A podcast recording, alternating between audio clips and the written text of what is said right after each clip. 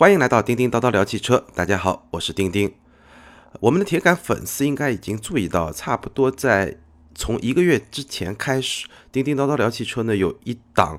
呃非常短的节目，是我一个人主持的一个节目。之前的几档节目呢都是一分钟，那也有听友在反映说怎么这么短？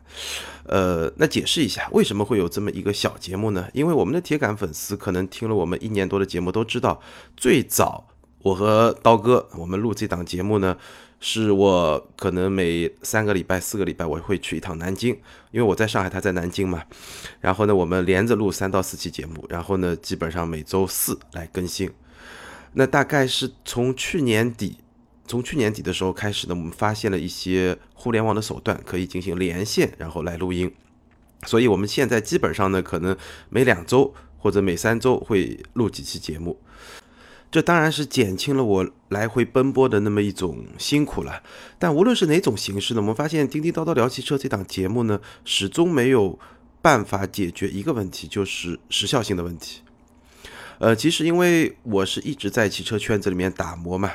基本上摸爬滚打了也有十几年了，所以每天都在跟车打交道，有很多话题，包括一些很热的新闻点、很新的新闻点呢。其实我都有很多想法，可能以前更多的是在微博上跟大家互动。那呃，既然我们这儿有那么多的听友，也有很多听友订阅了我们的节目，那我始终觉得可以把一些更有时效性的内容跟大家来分享我的一个即时的感受。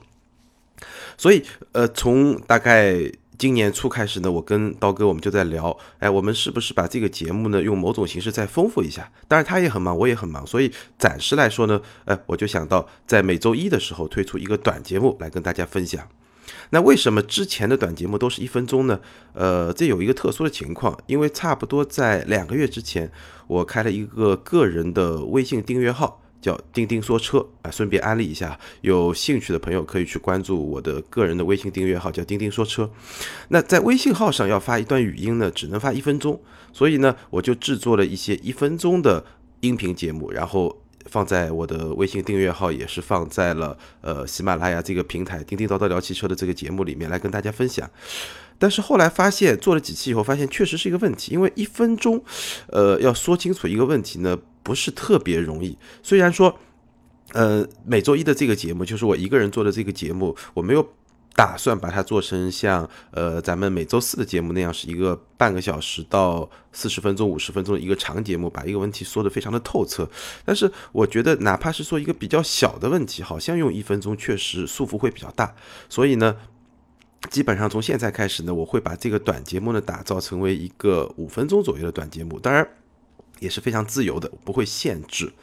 主要是用来说一说我对最新在汽车圈发生的一些事情的一些看法。好，我们第一期呢，呃，大家在标题里面也看到，说一款特别热的车叫途昂，呃，当然今天我只会说一些，呃，它上市以后我看到的一些信息，然后非常直观的一些。呃，感受和一些印象，包括一些看法。呃，我看到刀哥在百车全说里面也专门说了这款车。那我呢，可能跟他的角度会略有不同，大家可以听一听。那我相信，呃，应该在四月份吧。呃，在四月份我应该是能够试到这款车。那我在试完这款车以后呢，我们应该再会做一个长节目来详细的聊聊这款车。呃，我现在今天其实这个途昂这个车啊，我想聊的非常简单的几点。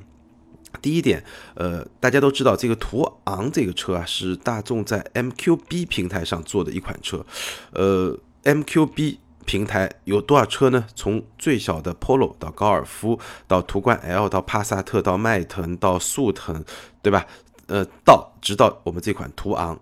都是 MQB 平台，那这个平台的延展性其实是非常强的，可以做很小的车，也可以做比较大的车。那什么叫 MQB 呢？它其实是一个德语的一个短语的缩写，呃，翻译过来就是横置发动机的一个前驱的平台。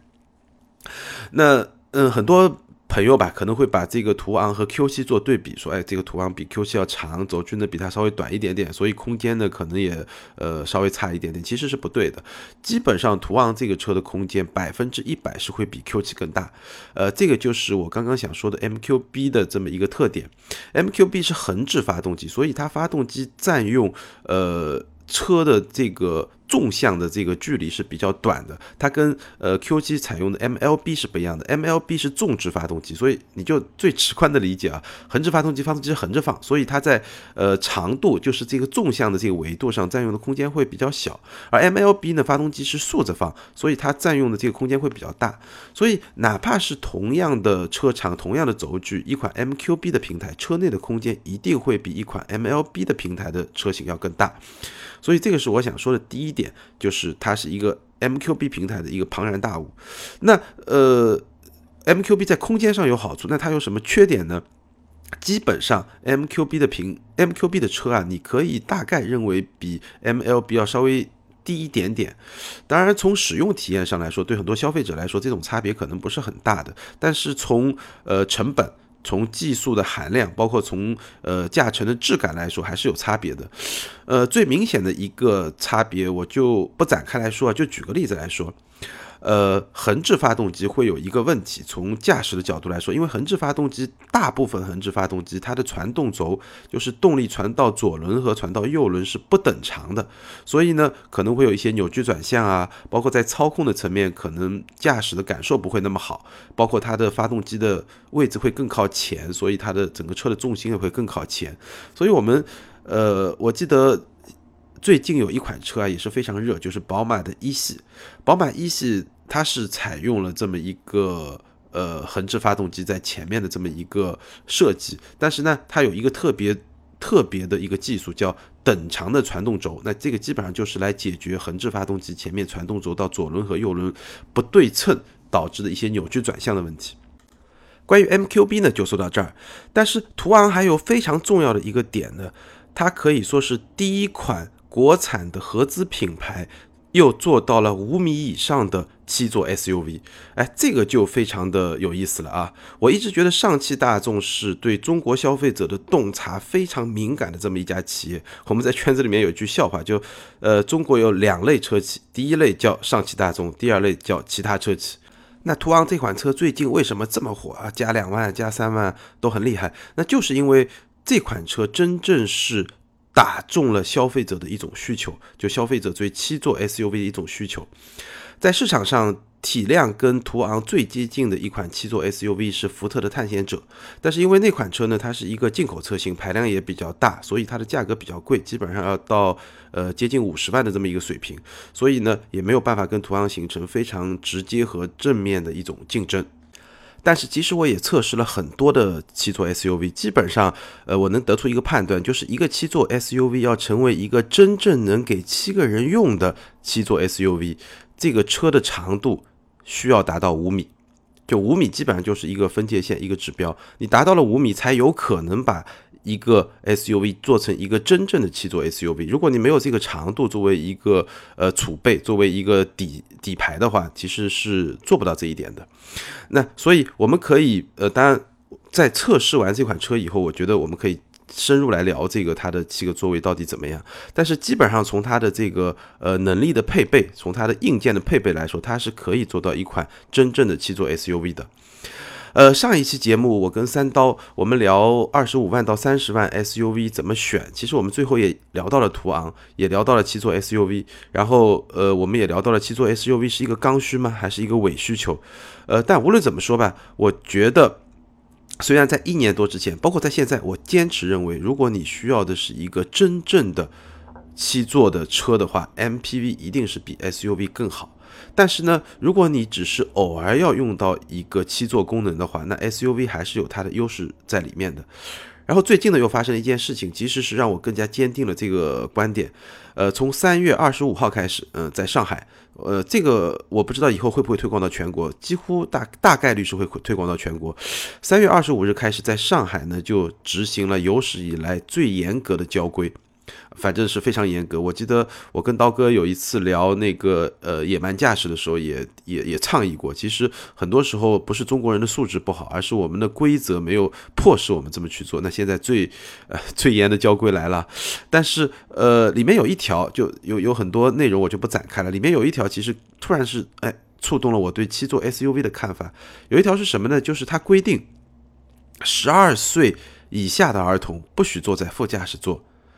四岁以下的儿童必须使用安全座椅。哎，这个就非常有意思了，因为我们知道，呃，包括很多圈子里面的人，包括就是我身边的一些可能非常懂车，平时也非常倡导汽车文化的人，其实他在现实生活中，如果你有个小孩儿，呃，可能跑高速我们肯定会用儿童安全座椅，但有时候在城里面短途的，呃，比如说通行啊，他可能就就不会用这个儿童座椅。